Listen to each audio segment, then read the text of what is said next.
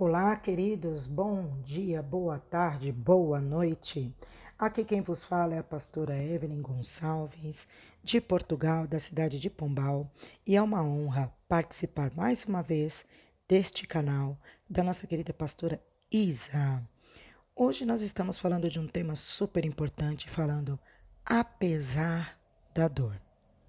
Quando a pastora Isa me passou este tema, eu fiquei pensando sobre muitas coisas, tantas dores que eu já passei na vida, e tantas coisas que a gente já conseguiu conquistar, tantos obstáculos que nós já vencemos por conta das dores passadas.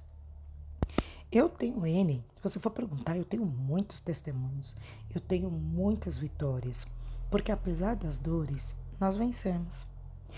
Você ter dor não significa que você não vai vencer. E você ser cristão, ou você crer em Deus, você ter uma fé, também não significa que você não vá passar pela dor. Geralmente as pessoas pensam: ah, mas eu não preciso passar pela dor. Olha só o que eu tenho, olha o que eu faço, olha as coisas que eu concedo para as outras pessoas. Eu não preciso passar. Mas até Jesus disse que no mundo tereis aflição. Portanto, tem de bom ânimo. E eu quero falar hoje sobre uma dor que talvez muitos não pararam para pensar, tá? Então, para falar sobre isso, eu quero explicar primeiro. Vamos lá, a teacher está falando.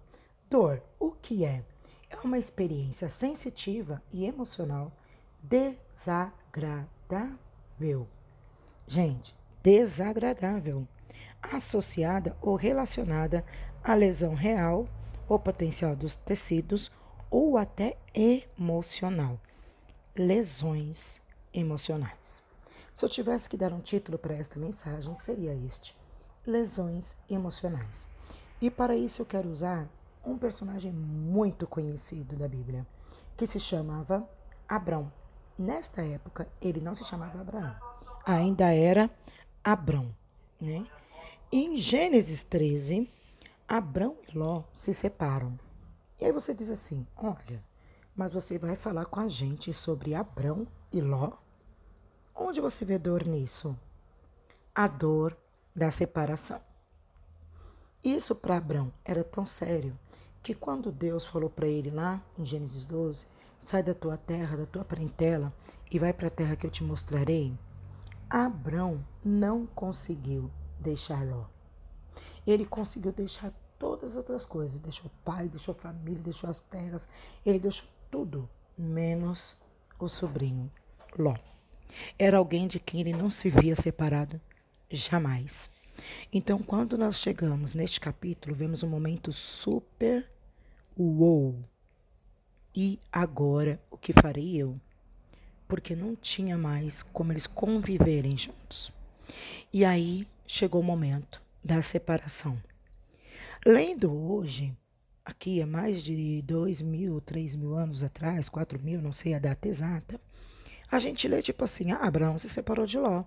Mas se você estivesse vivendo naquela época, ou se você se colocasse no lugar do Abraão, você deveria pensar assim, nossa, eu tenho alguém na minha vida de quem eu nunca gostaria de me separar. Porque a dor da separação é uma que nós geralmente não estamos prontos. Tem a dor da separação apenas momentânea, uma pessoa vai para uma região, a outra vai para outra região, que foi o meu caso, que mudei de país, então me separei por determinados tempos da minha família. Mas nós ainda conseguimos viajar e nos encontrar novamente. E matamos a chamada saudade. Mas existe a dor da separação eterna, que é a dor do luto. Quantas pessoas estão passando por essa dor? Aliás, todos os dias é são incontáveis as famílias que passam por essa dor, porque todos os dias nascem pessoas, todos os dias morrem pessoas. E geralmente nós não estamos preparados para passar por ela.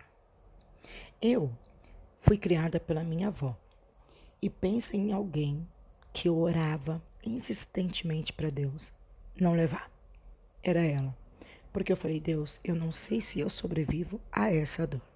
Eu passo por qualquer coisa, mas essa dor é uma das mais complicadas, é uma que eu não quero enfrentar, apesar de ver a minha avó já envelhecendo, aí com a idade ela ficar um pouco mais debilitada, Eu falava, não, Senhor, mas pode deixar debilitada, mas deixa aqui, tá? E um dia o Senhor falou para mim, eu vou levar. Tinha chegado o tempo dela. E eu fui conversar com ela sobre isso. E foi uma das conversas mais difíceis que eu tive. E a minha avó chorou. E eu falei, vó, ela sempre me ensinou que nós temos que estar preparados para seguir o direcionamento de Deus, independente do que aconteça. E o Senhor tem direcionado para isso agora. É tempo da senhora descansar.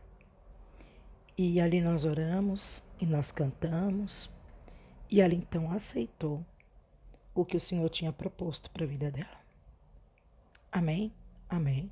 Tudo lindo, maravilhoso. Aí, Evelyn, você não sofreu mais? Gente, parecia que eu tinha passado por um parto.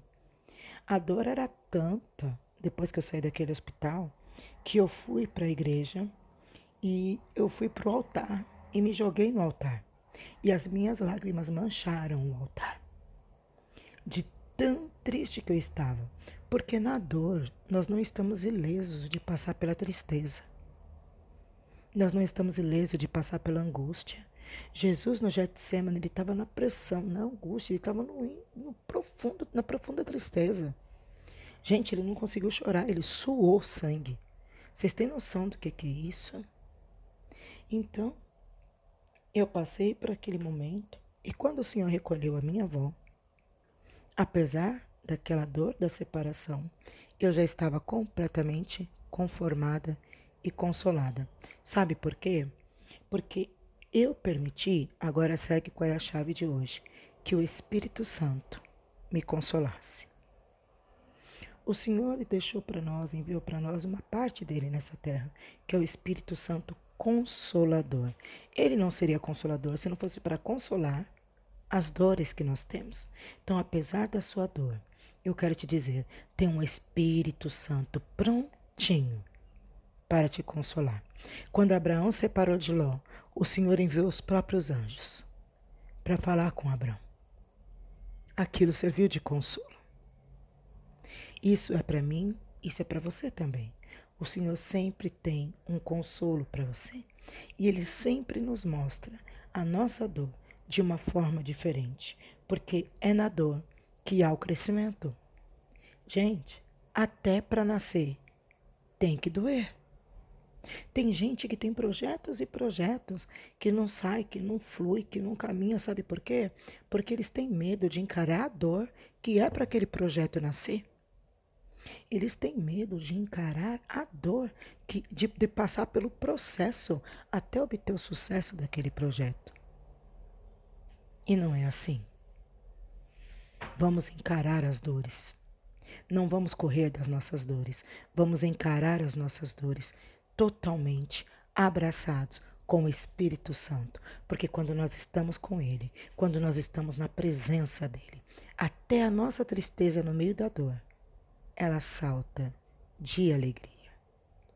Deus abençoe vocês, fiquem com o Pai, tenham uma excelente vida.